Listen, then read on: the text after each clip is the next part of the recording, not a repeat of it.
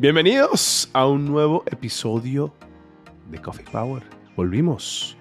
¿Qué le parece, don Tito? No, qué felicidad hace falta y, y con el cariño que todos nos dan por redes y con el contenido que le generamos, pues hace falta hablar con ustedes. Mira, es el primer episodio que estamos grabando después de seis meses de no grabar episodios. Habíamos hecho unos live, pero volvimos, señores, volvimos y vamos a tener episodios semanales de nuevo. Todos los lunes a las 7 de la noche hora de Colombia, 8 de la noche del este de los Estados Unidos y 6 de la tarde Ciudad de México, usted va a tener un nuevo episodio de Coffee Power. Así que la verdad, Tito, yo estoy súper contento. Igualmente. ¿De qué vamos a hablar hoy, don Tito? Pues digamos de la, de la importancia del rol del CTO en los proyectos de datos y analítica, de lo que debe saber, lo que debe informarse, cómo se debe complementar y definitivamente pues cómo ese rol es clave en el éxito de este tipo de proyectos y pues también sumado a esto de los proyectos de inteligencia artificial.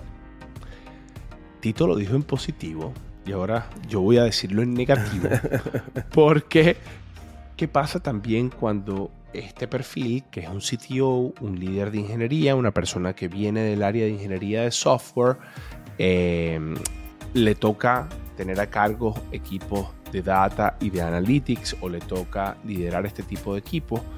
¿Qué pasa cuando no tiene los skills necesarios? ¿Qué pasa cuando no sabe cómo afrontar ciertas eh, situaciones como elaboración de presupuesto, como la parte de la cultura de los equipos, la parte de data governance o la parte de arquitectura de datos, bueno, todo esto, ya Tito y yo grabamos el episodio, todo esto fue lo que eh, le pregunté a Tito, aquí estuve yo más preguntándole a Tito porque eh, él desde el punto, habiendo trabajado tanto con equipos de tecnología y dentro de su core, que son los equipos de datos, nos dejó unas reflexiones súper importantes, incluidas los consejos al final.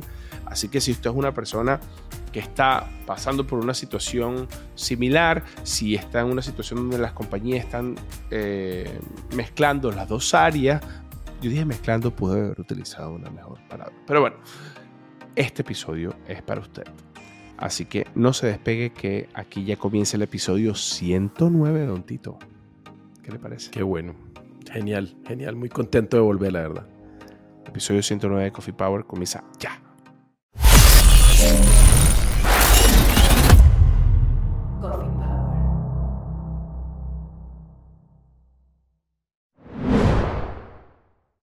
Ya está disponible nuestro curso de liderazgo en equipos de ingeniería de software en Udemy, un curso para ayudarte en tu misión de ser cada vez un mejor líder en tecnología. El curso ya es bestseller en la plataforma de Udemy y contamos con más de 22.000 estudiantes. Así que aquí en la descripción te dejo un código de descuento. Nos vemos en el curso. Bueno, Tito, vamos al grano. ¿Qué tanto debes saber para poner a las personas en contexto, no tiene que ser un CTO, puede ser un director de ingeniería, puede ser un engineering manager, puede ser cualquier persona que tenga un rol de liderazgo en equipos de tecnología, ¿no? ¿Qué tanto deben saber estas personas actualmente de data analytics y qué tanto tienen que estar metidos con los equipos? ¿Qué opinas tú? Pues yo creo que es claro que el despliegue de, data de analítica eh, pasa por tecnología. Sí. Entonces yo creo que para fácil, independiente, que pues eso lo tocamos más adelante, en dónde están las áreas de data de analítica y demás, pues tecnología es un actor muy relevante en este proceso. Entonces yo creo que pues deben eh, saber del tema. Sí. sí y fíjate, eh, hay veces donde personas que son más afines a la parte de software engineering o, ingeniería de software, como que no ponen en la parte, la parte de data a un lado. Y, y, dicen, no, mira, eso por ejemplo es la responsabilidad de un Tito, un Chief Data Officer o un Head de Data.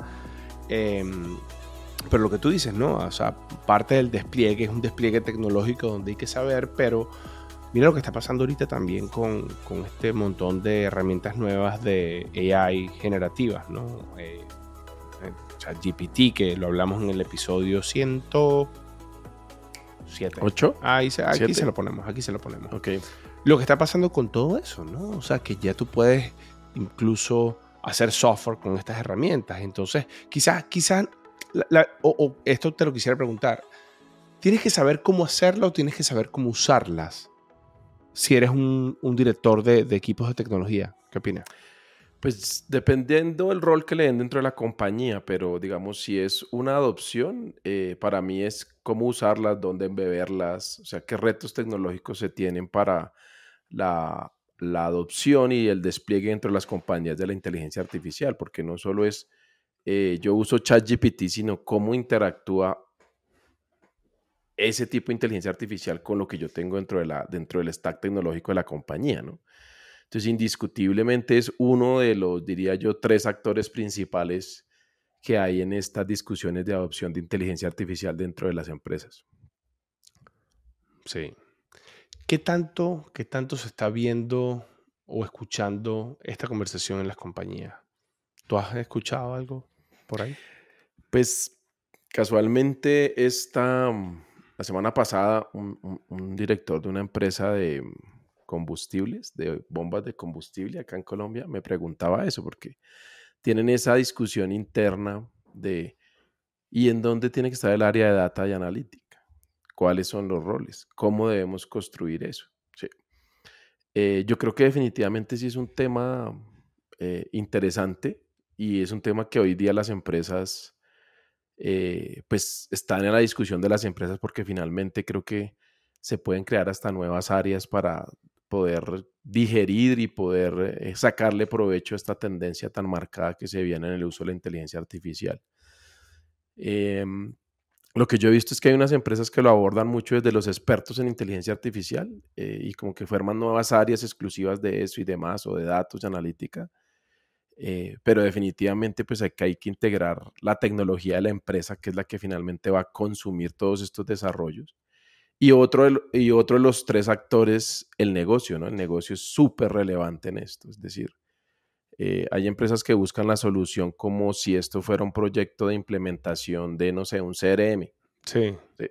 Yo implemento y termino y ya, chao. No, esto es, tiene muchas más aristas que, que solo la tecnología, pero si no tengo en cuenta la tecnología, pues definitivamente no voy a llegar a, a buen término en este tipo de proyectos.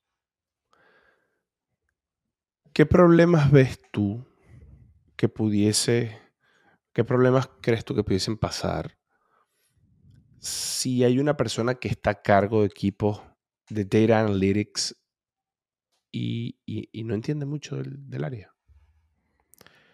Sí, es, es, digamos, si lo aterrizamos a, por ejemplo, desarrollo de software. ¿sí? Entonces yo construyo una O, o un- solución. o digamos, un, O- por ejemplo, un head de ingeniería que lo ascendieron a CTO sí. y tiene ahora las dos áreas, ¿no? Tiene el área de Sí. data, tiene el área de producto, tiene el área de, de ingeniería, pero, pero tiene solo un background de ingeniería. El, el no tener esa, esa, ese background, ¿qué problemas lo- le ves? Pues lo, digamos, en, en el- en la vida real lo que me ha pasado es que el, pues los datos se utilizan en los desarrollos de ingeniería también, ¿cierto? Entonces, tener la visión de que es una base de datos que yo voy a leer o que voy a escribir, eh, qué productos se compraron, ese es, ese es un uso de los datos, pero es diferente al uso que se les da en la parte de inteligencia artificial, data y analítica. Entonces, pues si no tiene el conocimiento, eh, yo digo entre comillas, comprarlo, adquirirlo, con, traer talento que lo tenga y me complemente, porque pues no creo que un sitio tenga conocimiento en todas las áreas en las que, las que, las que gerencia o que abarca o sí, maneja. Entonces normalmente pues uno trae expertos o equipos que le ayuden a ese tema. Lo, lo que yo veo es que eh, algunas empresas, por ejemplo, dicen, venga, las áreas funcionales, deme el requerimiento y yo lo soluciono. ¿Sí? Digamos, en lo clásico que es, o en empresas tradicionales, cómo funciona la tecnología. Aquí es más un trabajo en equipo con las, porque finalmente el negocio es el que va a generar la adopción de este tipo de desarrollos que haga las diferentes áreas. Por eso te decía que es importante la discusión en dónde pongo estas capacidades de datos y analítica, dónde debe estar. Y yo no he visto una solución estándar que funcione, digamos. ¿sí? Eh, depende, cada empresa puede tener diferentes configuraciones. Hoy día, pues. Sí. Ahora, en tu experiencia, ¿tú crees que los proyectos de data y analítica, en comparación con los proyectos que son solos y puros de software engineering, están creciendo? O sea, tú veías que antes había un, digamos, en la preparación del presupuesto, ¿no? De, la compañía donde tú estás o en, tus experiencias pasadas. Era, qué sé yo, vamos a suponer 70% equipos de desarrollo y developers y DevOps y todo esto, y solo 30% proyectos de datos. ¿Tú ves que eso, esa balanza o esa parte está incrementándose en comparación a los proyectos de, ingeniería? Pues definitivamente el, digamos, el, la dedicación de mayor presupuesto a temas de datos analítica e inteligencia artificial pues viene creciendo en los últimos años. No sé en qué porcentaje de balanza estarían ahorita, pero lo que pasa es que muchos proyectos de tecnología ya en las empresas más maduras traen componentes inmersos de datos y analítica. ¿sí? Es decir, ya no es como se acaba el proyecto y un equipo de datos hace, sino el mismo proyecto en sí mismo, bueno, ¿y qué vamos a hacer con los datos? ¿Cómo vamos a tener los reportes? ¿Cómo le vamos a conectar nuestra inteligencia artificial de modelos de recomendación de productos en un e-commerce, por ejemplo? ¿sí? Entonces, parte de los mismos equipos de desarrollo de software o proyectos tecnológicos ya vienen en las empresas más maduras pegados, pues, los equipos de datos y analítica, porque pues es parte esencial del proyecto. Entonces yo creo que sí viene creciendo, se viene acelerando. No sé, no tengo la cifra pues del, del proyecto porque pues depende, digamos, una empresa madura, pues el presupuesto de tecnología es gigantesco, es grande, es fuerte. ¿sí? Cuando uno mira una startup que está arrancando, pues yo tengo que tener el producto funcionando porque ¿qué voy a medir? ¿Cierto? Entonces yo diría que todavía lo que es presupuesto puro de tecnología y desarrollo, necesariamente creo que es más grande, pero viene creciendo lo que se le dedica a datos de analítica e inteligencia artificial diría yo, pues de las empresas que conozco cercanas. Mire, para las personas que están en, Spotify o en Apple Podcast y no nos están viendo, aunque en Spotify nos pueden ver. Ah, ok. Miren, les, voy a describir un poco eh, cómo está Don Tito en este momento. Primero puso flores detrás de él. La flor nacional, orquídea. La última vez que hicimos el podcast tenía una bandeja paisa de un lado y tenía una bandeja con chicharrones y, y aguacate del otro lado. puso flores el hombre se puso una camisa negra de Coffee Power que la acabamos de, la publicamos en el Instagram días anteriores, o sea, hoy cuando estamos grabando el podcast. Mm. Y tiene su sombrerito peculiar de Don Tito Negra. Me, gusta su camisa, Don Tito. Muchas gracias. Se parece a la mía. Sí, son... Tiene un parecido. Tiene un parecido. Similar, ¿Ah? similar. Estilos diferentes, pero sí. ¿Qué le parece mi nuevo set? Espectacular, espectacular, sí, sí, sí. Mira, si decidimos hacer ahora episodios semanales, tenemos que tener set nuevos, tenemos todo, todo nuevo. Todo nuevo, sí. Mira, ¿sabes qué? Llevabas, llevamos sin hacer el podcast de esta manera, como, ¿qué? ¿Seis meses? sí, sí. Hicimos dos live, ¿no? Hicimos dos live para, para, para, no abandonar la cosa, pero, pero como seis meses. Y te voy a decir que un poco haciendo un, break del tema, pero, pero les cuento también a ustedes, cafeteros, la manera en que, como veníamos haciendo el podcast anteriormente, a, con todo lo que ha salido en estos últimos seis meses, sí. se facilita un montón hacer el podcast. O sea, ya por ejemplo está ChatGPT o Notion que tiene un, un, motor de AI que te genera contenido sabes, nada más generar las preguntas, que era algo que a mí me toma un montón de tiempo porque me toca investigar. Esta gente me trae citas y cifras y cosas que, que me facilitan muchísimo la producción. La herramienta de producción del podcast también, donde grabamos ya edita el podcast, genera las multicámaras, o sea, hace un montón de cosas sí. que, que, que, bueno, me parece fenomenal. Así que, bueno, cafeteros, esperamos venir con mejor calidad y mejor contenido para, para ustedes. Ahora, Tito, retomando un poco el, tema, em, yo me quiero parar en la parte de, la cultura de datos, la parte cultural, ¿no?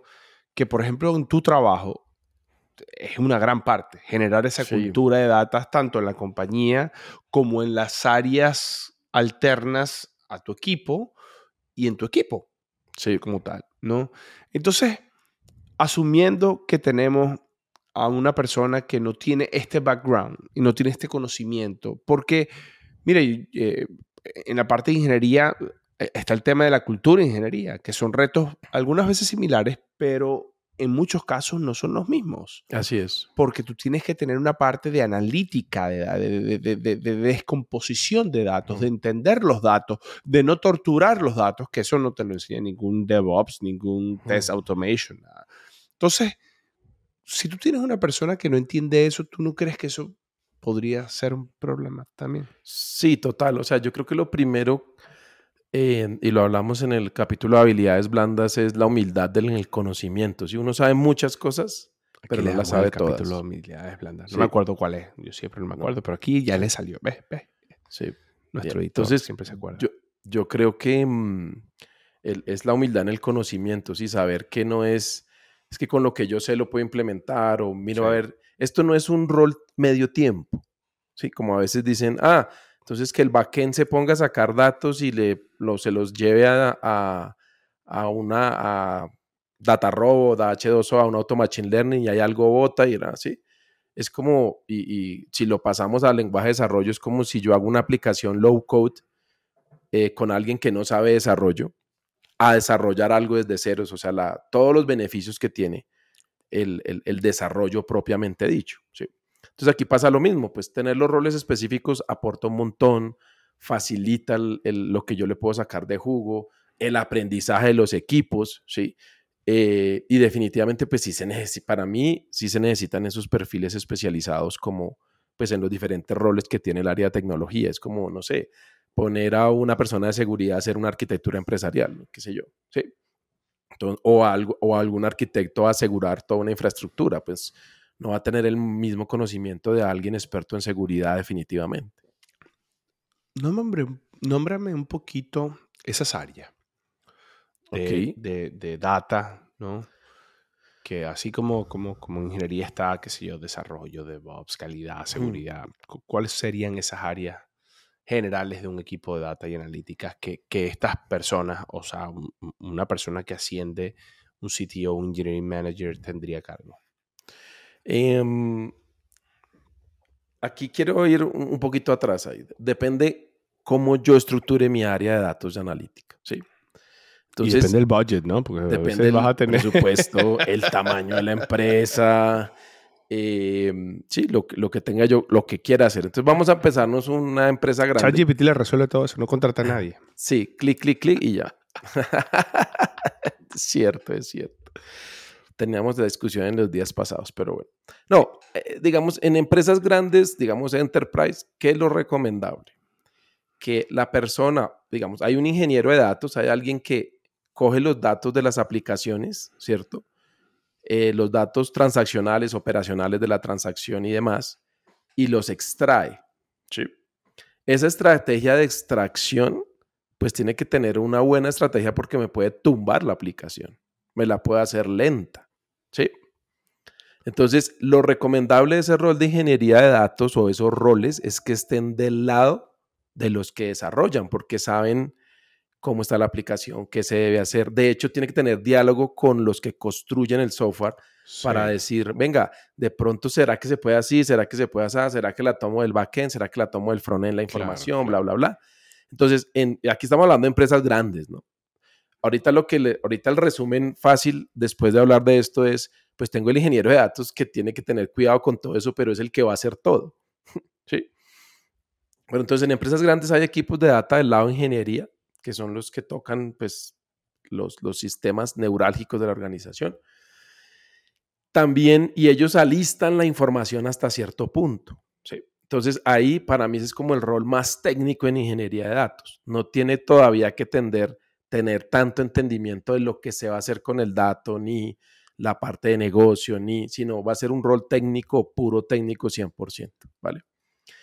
Entonces, también hay otros, otros roles de ingeniería de datos que ya entienden lo que se va a hacer y le ayudan a parte de la preparación al científico de datos, porque un error típico es que el científico de datos también prepare datos, no tiene la destreza de un ingeniero de datos para moler la información. Entonces, ¿qué pasa? Pueden lanzar consultas que consumen mucho presupuesto de nube, pueden tumbar un sistema que yo tenga para hacer eso, pueden, porque no tienen la estructura y el conocimiento del ingeniero de datos para que eso sea óptimo. ¿vale? Entonces habrían otros roles de ingeniería de datos que están más pegados hacia la parte analítica e, y entendimiento de negocio, que también pueden ser los mismos, depende del tamaño de la empresa, que cuando el modelo está listo reciben el, el output del modelo y desarrollan todos los pipelines de consumos de datos automáticos para las aplicaciones y toda esta vaina. ¿sí? En algunas empresas eso puede ser el mismo ingeniero de datos o hay roles especializados de, de MLOps o Machine Learning Ops, em, para poder hacer esos pipelines y eso, y son los que se entienden con la aplicación, cómo van a recibir y demás. O en organizaciones más pequeñas, el mismo ingeniero de datos recibe y es el que se entiende hacia atrás con el ingeniero de datos técnico de las células y ya recibe los datos. ¿Por qué? Porque hay un tema importante hoy que como mucha la interacción de los modelos es en el mundo digital, pues yo no puedo afectar el desempeño de la aplicación. O sea, no me puedo demorar más milisegundos en la, en la recomendación porque voy a embeber un modelo de Machine Learning. ¿Sí? Esas discusiones se dan a ese nivel. Ahora bien, cuando ya están los datos procesados hasta cierta manera, entran los científicos de datos a construir los modelos de recomendación, ellos son en parte los que, en parte no, pues en gran parte los que desarrollan el código, ¿sí? dependiendo pues el lenguaje que se quieren. Ahí se, se, mm, se estila pues tomar prácticas, las mejores prácticas de desarrollo de software. Porque finalmente voy a desarrollar código o desarrollo de código. Entonces ahí hay muchas empresas que han copiado pues todas las buenas prácticas del ciclo de desarrollo de software de, de los desarrolladores, backend, frontend, etcétera. Entonces ahí es bien importante porque ahí se empiezan a conectar esos equipos y eso es lo que hay que aprovechar. Si yo tengo un área de desarrollo, pues porque me voy a inventar otras cosas para analítica, cojo esas buenas prácticas de desarrollo y versionamiento de código, pruebas QA, bueno, todo lo que se hace que pues tú eres más experto en el tema. Y todo eso aplica porque finalmente es código, ¿vale? Y hay otros roles, por ejemplo, hay unos que algunos consultores llaman los traductores de negocio, que es gente que sabe lo técnico y también sabe de negocio.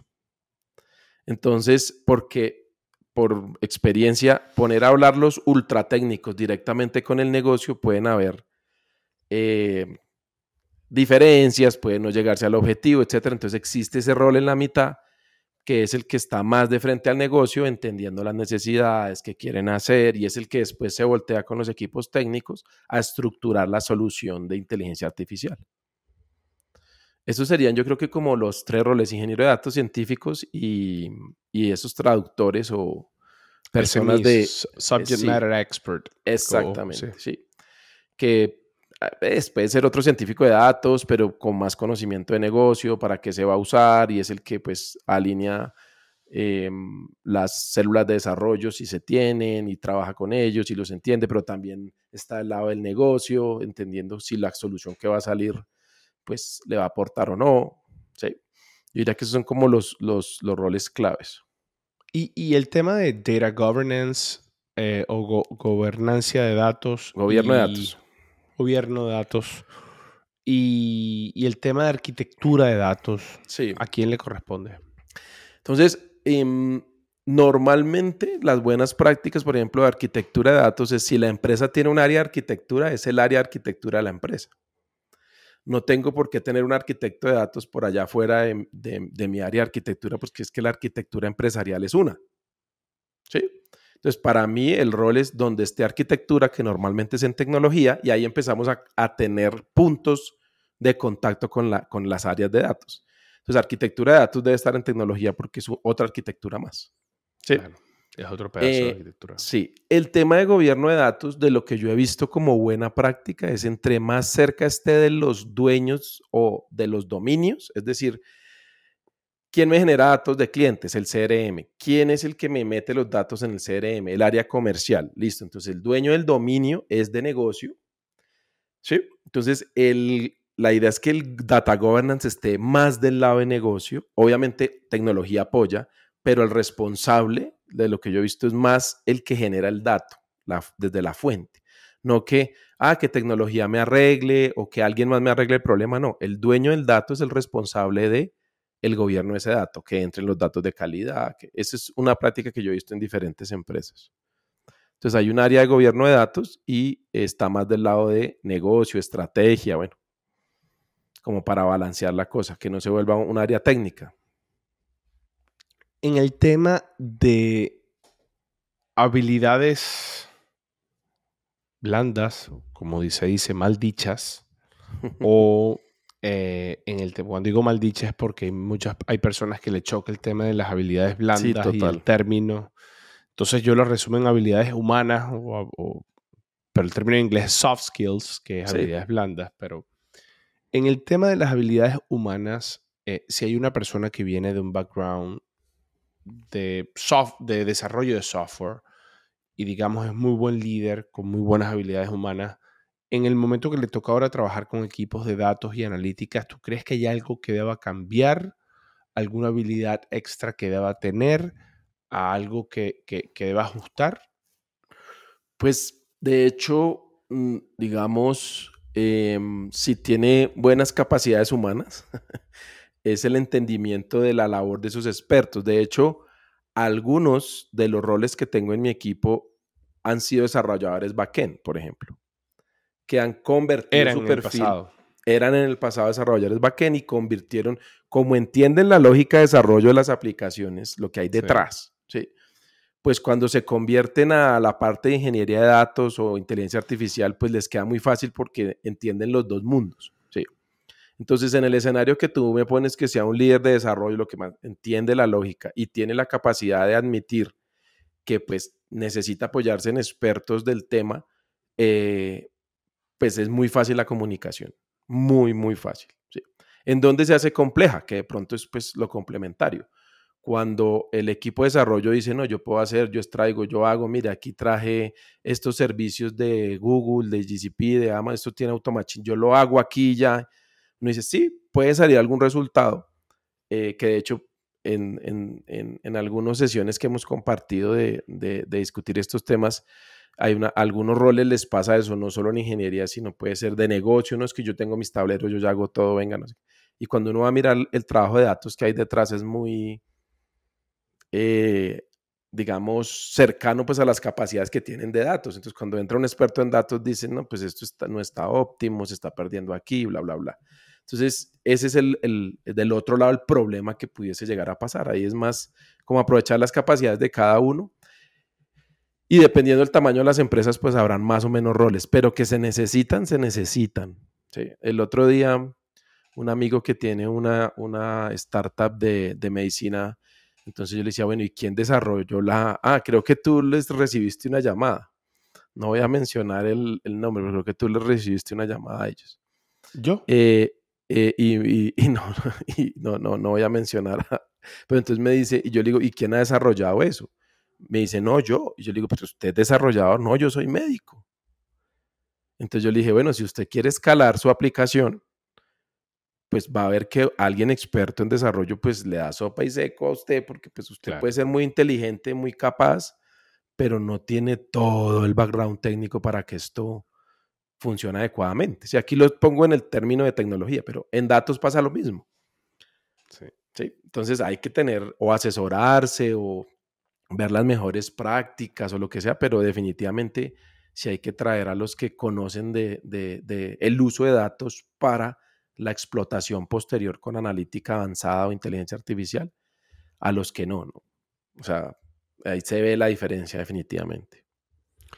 Tito, y en el tema de, por ejemplo, en el delivery eh, de proyectos de data, todo el tema de, gerencia de proyectos, ¿tú crees que el gerente de proyectos o el líder en este caso que está gerenciando este proyecto deba conocer o tener un skill adicional para garantizar que el proyecto salga a tiempo dentro del presupuesto ¿O, tú crees que son simplemente pues, los, Te voy a dar una opinión y, quiero que tú me digas lo que tú piensas al respecto. A ver.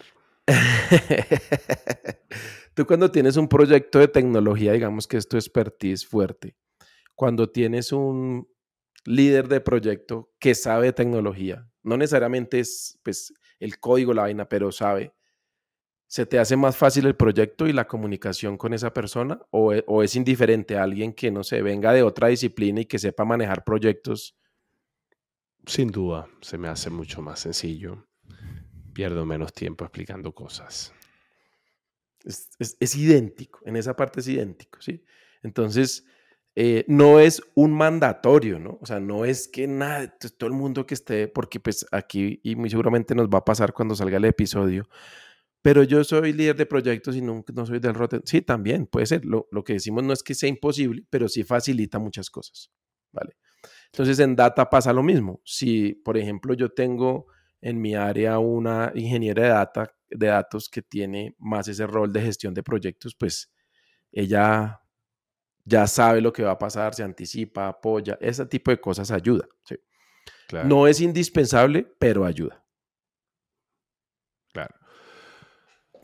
Bueno, Tito, y para cerrar, em, ¿qué consejo le darías a una persona que en este momento le están planteando la opción de manejar equipos de data, em, pequeños o grandes, y, digamos no se siente seguro porque su experiencia de raíz no viene de la data, sino viene del desarrollo de software? Pues yo creo que uno se debe parar desde lo que es fuerte y también lo vimos en que estamos tocando muchos temas de ese episodio, pero pues, ¿de cuál? Del de habilidades blandas. Ah, bueno. Que, que, que ahí decimos que... Ahorita termine y, se lo vean, y se lo van a ver. Uno se para desde el error y quiere mejorar en lo que es malo y sí, pero hay otra visión que yo soy bueno en algo y quiero ser muy bueno en lo que soy bueno. Sí. Pero bueno, esas discusiones abiertas sobre formación y eso, y pues no es nuestro expertise. ¿Cuál es el punto ahí, digamos? Cuando una persona trabaja en tecnología, sabe la esencia de lo que es la tecnología, ¿sí? Sabe qué hay detrás, cómo está construido, qué fortalezas y habilidades tiene, saben dónde están los datos, sabe lo que puede impactar. Entonces, parándose desde eso y sabiendo que no es experto en inteligencia artificial, datos y analítica, lo mejor es pues traer ese talento, así sea un perfil pero debe haber el talento. El talento. Y ese talento puede apoyar a los equipos de desarrollo en cómo se hace, puede hacer las cosas, puede, o sea, hay muchas formas de, de integrarlo, pero necesariamente desde mi punto de vista hay que tener el talento interno, así, uno, y así sea una persona. Pero, y así después contrate otros por fuera o consultoría o lo que sea, pero el talento debe estar dentro de la empresa. Si no, pues realmente nunca voy a generar adopción de ese tipo de prácticas, ¿vale?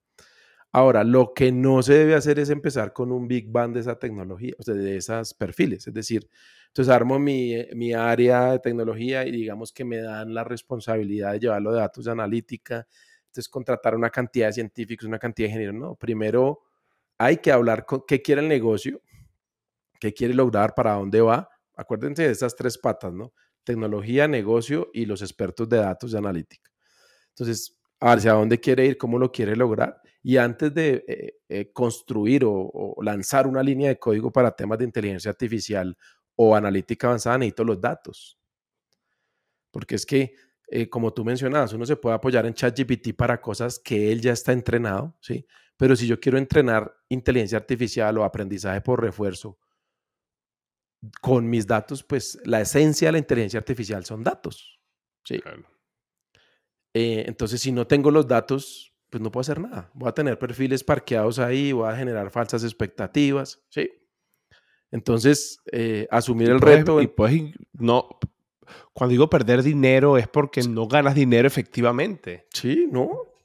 Entonces pasa un año y ¿qué haya logrado? No, nada, estamos viendo a ver. Entonces, ¿y qué? ¿Y todo ese dinero qué? No, pues esa parte es bien importante, que es o sea, cómo lo ejecuto, porque no...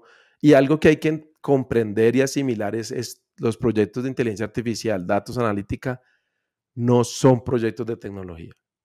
No son. no son proyectos de tecnología. Son extensivos en el uso de tecnología, pero no tienen un principio y fin. Esto es una práctica es una adopción, un cambio de cultura, es que un vendedor le crea que una inteligencia artificial le diga que tiene que vender de una manera u otra. Es un tema de cambio de cultura. Por eso le digo que hay mucha preparación eh, y tiene mucha tecnología, pero no es como yo hago un proyecto de tecnología y lo termino y ya sale a producción y lo mantengo. ¿sí? No es eso. Entonces, siempre está. Claro, siempre. Y, y, la inteligencia artificial deja de aprender y toca entrenarla y toca volver a... Entonces, esas cajas negras como ChatGPT que me dan respuestas funcionan muy bien para muchas cosas. ¿sí? Pero si yo quiero generar valor en la empresa, pues tengo que tener los roles que vayan entrenando, le vayan enseñando con mis propios datos a lo que yo quiera utilizar, ¿sí? Si no, pues cualquiera paga ChatGPT y genera el mismo valor. Entonces, la diferencia está en cómo yo lo genero. Entonces, es, hay diferencias grandes con los proyectos de tecnología. Hay que entenderlas, generar la adopción y cómo yo lo voy a abordar. De hecho, te voy a dar un ejemplo ahí de empresas que son implementadores de tecnología, que esas han existido muchos años. Yo me compro un ERP y esa empresa, ay, tú eres experto en SAP, tú eres certificado SAP. Lo soy, Tito. Ah, bueno, bien. Entonces, lo fui. Lo fui porque no me acuerdo de nada. Hace como 25 años, señora. Pero entonces, ese estilo de proyectos, eh, y entonces ahora dicen, ahora quiero hacer data analytics y no les funciona. Sí. Claro o como las empresas que venían haciendo data y analytics, implementando software como SaaS, como IBM, SPSS, como una cantidad de cosas, que dice que antes era subirle una data y lanzar un modelo y unos resultados alguien los cogía y los cargaba en Excel y ahora quieren meterse en el mundo de inteligencia artificial y demás y no les da porque no tienen el conocimiento de la implementación y el despliegue, ¿sí? Entonces, ese es el escenario que pasa dentro de las empresas. Yo soy experto en desarrollo de software e implementación de proyectos tecnológicos y digo, eso es lo mismo. Lo primero que hay que saber es que no es lo mismo. Y no es imposible aprender cómo hacerlo, pero no es lo mismo. Hay que contratar esos roles expertos, ese talento que me va a ayudar o pues a, acompañarse de consultoría, ¿no? También es un camino. Pero sí hay que tener esos roles adentro definitivamente. Qué bueno, qué bueno. Bueno, cafeteros, a mí lo que me gustaría es que ustedes también nos dejen sus comentarios en, qué consejos le darían usted a una persona que está eh, en esta situación y ahora va a estar manejando, va a estar liderando, va a estar gerenciando proyectos de data y analítica y se siente como un poquito incómodo. Em, este episodio lo hicimos porque, porque justamente coincidimos con dos personas que conocíamos y, están, están, pasando por esto. Entonces, en honor a ellos, estamos haciendo este episodio y me imagino que muchas personas también estarán pensando, eh, eh, porque hay muchas, por ejemplo, ahorita muchas cosas que están pasando, Tito, también es que compañías con toda esta cuestión de, ¿sabes? Que han estado sacando personas y, han estado optimizando presupuesto, se han, se han mezclado las dos áreas las, áreas de tecnología y las áreas de analytics. Entonces aquí queremos dejarles como unas buenas prácticas y como siempre Tito dándonos sus buenas opiniones sobre el, sobre el tema. Cafeteros, vamos a seguir con episodios. Aquí, Tito, lo vamos a tener lo más que podamos también para hacer episodios de Data Analytics, pero vamos a seguir con episodios de cultura, de ingeniería de software, de producto, que queremos ah, explotar bastante esa área, la parte de product management, eh, eh, que creo que es un área que tiene demasiada tela por cortar y ahorita con este montón de nuevas tecnologías creo que, se va a poner súper fascinante, así que queremos también traerles especialistas y traerles nuevos episodios de, de, esa área. Se tienen que suscribir al canal de YouTube o suscribir a la plataforma de podcast preferida para que cada lunes, aquí lo tengo Tito, va a ser cada lunes lo vamos a sacar a las 8 de la noche, horario del este de los Estados Unidos, que es 7 de la noche, hora de Colombia, y 6 de la tarde, hora de Ciudad de México. Dependiendo del país y en la ciudad donde usted esté, va a tener su horario diferente, pero bueno, ahí va, ahí va a estar siempre para que usted lo pueda disfrutar en cualquier momento. Em, así que, bueno, señores, muchísimas gracias por estar conectados en este episodio de Coffee Power y quisiera comentarle algo adicional que acabo de descubrir. Ya, ya sabía que estaba, pero no le estaba prestando mucha atención, pero fíjate, en Spotify, ahora tú puedes dejar unos, unas estrellitas del podcast. Ah, sí. Y mientras más estrellitas tenga, más te posiciona el Spotify. Así que si usted me está escuchando por Spotify, abra su teléfono en el momento más adecuado para usted y déjenos muchísimas estrellitas por ahí que se nos va a ayudar un montón a que el podcast se siga posicionando y a que muchas más personas sigan disfrutando del contenido que tenemos acá en Coffee Power. Así que Tito, gracias por el tiempo, maestro. Con gusto, temas muy apasionantes y contento de estar de regreso, la verdad. Estoy súper feliz. Y estuve todo el día de hoy, estuve súper contento, emocionado. Em, porque ya le sacamos bien el tiempo y le vamos a estar dedicando bastante tiempo aquí al podcast para todos ustedes. Así que cafeteros, nos vemos el próximo lunes en otro episodio de Coffee Power. Chao, chao. Chao.